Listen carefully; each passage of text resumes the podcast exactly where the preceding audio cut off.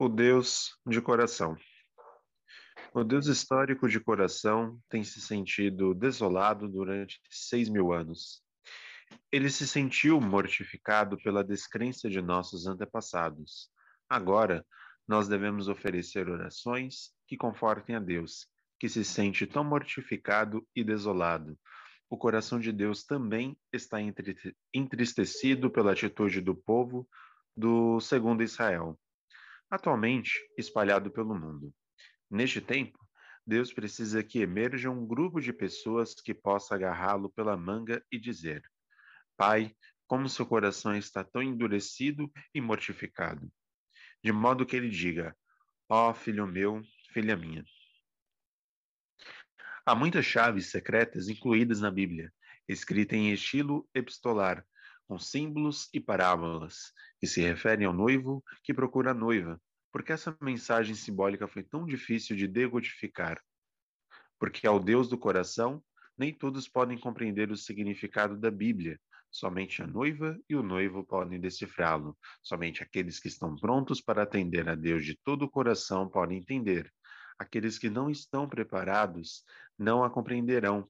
Qual é o verdadeiro significado dessa mensagem codificada? é o segredo, a chave que abre as portas para que possa vir o noivo, e esse segredo é o coração. O coração dos pais para com seus filhos permanece o mesmo desde o momento em que a mãe amamenta seu bebê até o momento em que os filhos envelhecem e ficam grisalhos. Não há nenhuma diferença nesse coração. Os cristãos dizem: Ah, sim, o Senhor tem que vir nas nuvens. Que bom se fosse assim, não? Se realmente fosse assim, pessoas como nós não teriam que sofrer.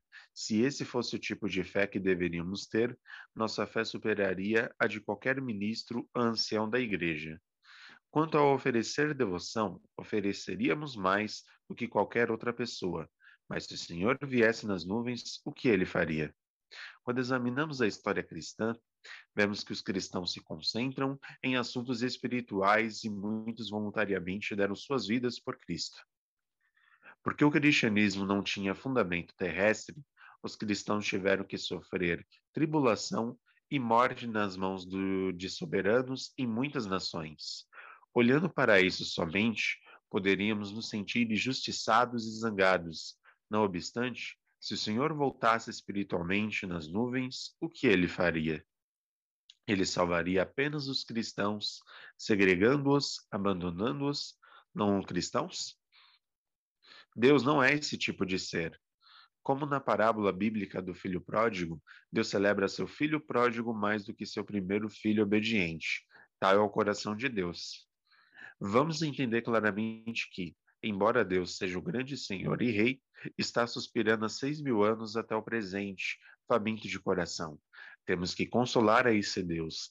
Temos que entender que esse Deus se sentiu ansioso para jogar tudo em um único golpe. Porém, como ele tem um objetivo, um propósito, um desejo e uma esperança para este mundo, o contempla e vem aguentando, aguentando e aguentando. A tal Deus devemos chamar nosso Pai. Temos que chamá-lo de Pai porque é um Deus de coração, não só de nome. Deve emergir neste mundo um novo pensamento que mobilize a todas as pessoas que não são parentes, aos pais que não são nossos pais e aos irmãos que não são irmãos para poder estabelecer a honra e a dignidade do céu, para estabelecer laços com o coração de Deus, superar todo o tempo e do espaço, transcendendo raças e nações, centrado no coração celestial, se isso não aparecer, este mundo será quebrado. O ser humano já não tem para onde ir. Porém, ao ter que encarar um confronto final e decisivo, não pode simplesmente ficar mergulhado em desespero. Agora deve desdobrar-se um movimento da abertura que, com a verdade definitiva, nos permita ingressar em um novo mundo. Tem que surgir um padrão único e capaz de nos guiar pelo caminho de vida para pôr ordem no ambiente que choca com a decepção e o desespero. Por essa razão, até agora os diferentes ismos têm estado buscando a verdade. É somente quando a verdade completa surge que este mundo pode ser unido completamente. Uma vez que aprendemos essa verdade, temos que aperfeiçoar caráter e então temos que aperfeiçoar o coração.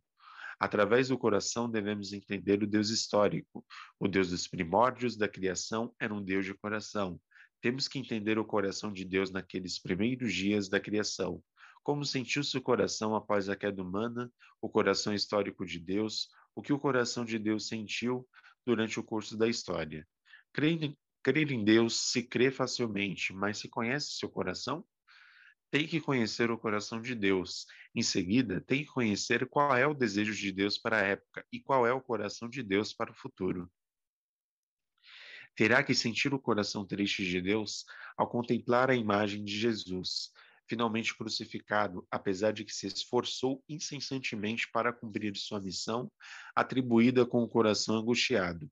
Jesus, representando a toda a humanidade, todo o universo, tinha a missão de subjugar Satanás e consumar a vontade de Deus, dissolver sua tristeza, mas corrido e jogado para lá e para cá por uma multidão descrente e desconfiada, terminou carregando a cruz no Gólgota, como Jesus teria sentido naquele momento. Jesus sentiu que se desmoronava todo o plano prometido em torno de sua pessoa, que sua vida terminaria na cruz. Seguiu até o fim sem trair ao céu, cumprindo toda sua lealdade a Deus. Mesmo que quase todos desconfiaram de Jesus, ele, sem dar atenção aos outros, continuou seu caminho, tendo como meta de sua vida o caminho da moral celestial, Tal vida de Jesus se converteu historicamente num caminho de esperança para o ser humano.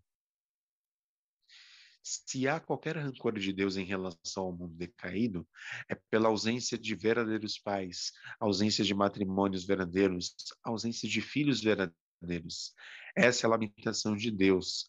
É por isso que o apóstolo Paulo disse que obteriam a salvação como os filhos adotivos. Porém, tem que entender isso. Por mais bem-nascidos que sejam, são filhos adotivos. Então, qual é a tristeza de Deus? É que os filhos de sua linhagem direta tenham se transformados em meros filhos adotivos. Por essa razão, a história humana tem sido um caminho triste para restaurar os filhos da linhagem direta de Deus.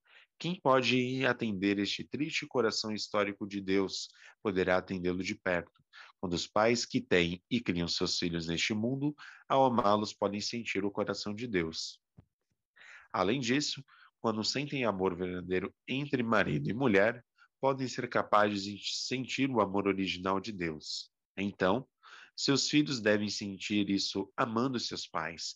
Precisamos de um ensinamento de bondade e, quando esse padrão aparecer na Terra, devemos incorporar esse padrão de bondade, Hoje vivemos de acordo com os nossos pontos de vista relativos, mas, com base no verdadeiro coração de amor paternal, seremos capazes de nos posicionar como parceiros sujeitos que podem se tornar o centro do valor, o centro da vida, o centro do pensamento e o centro do amor.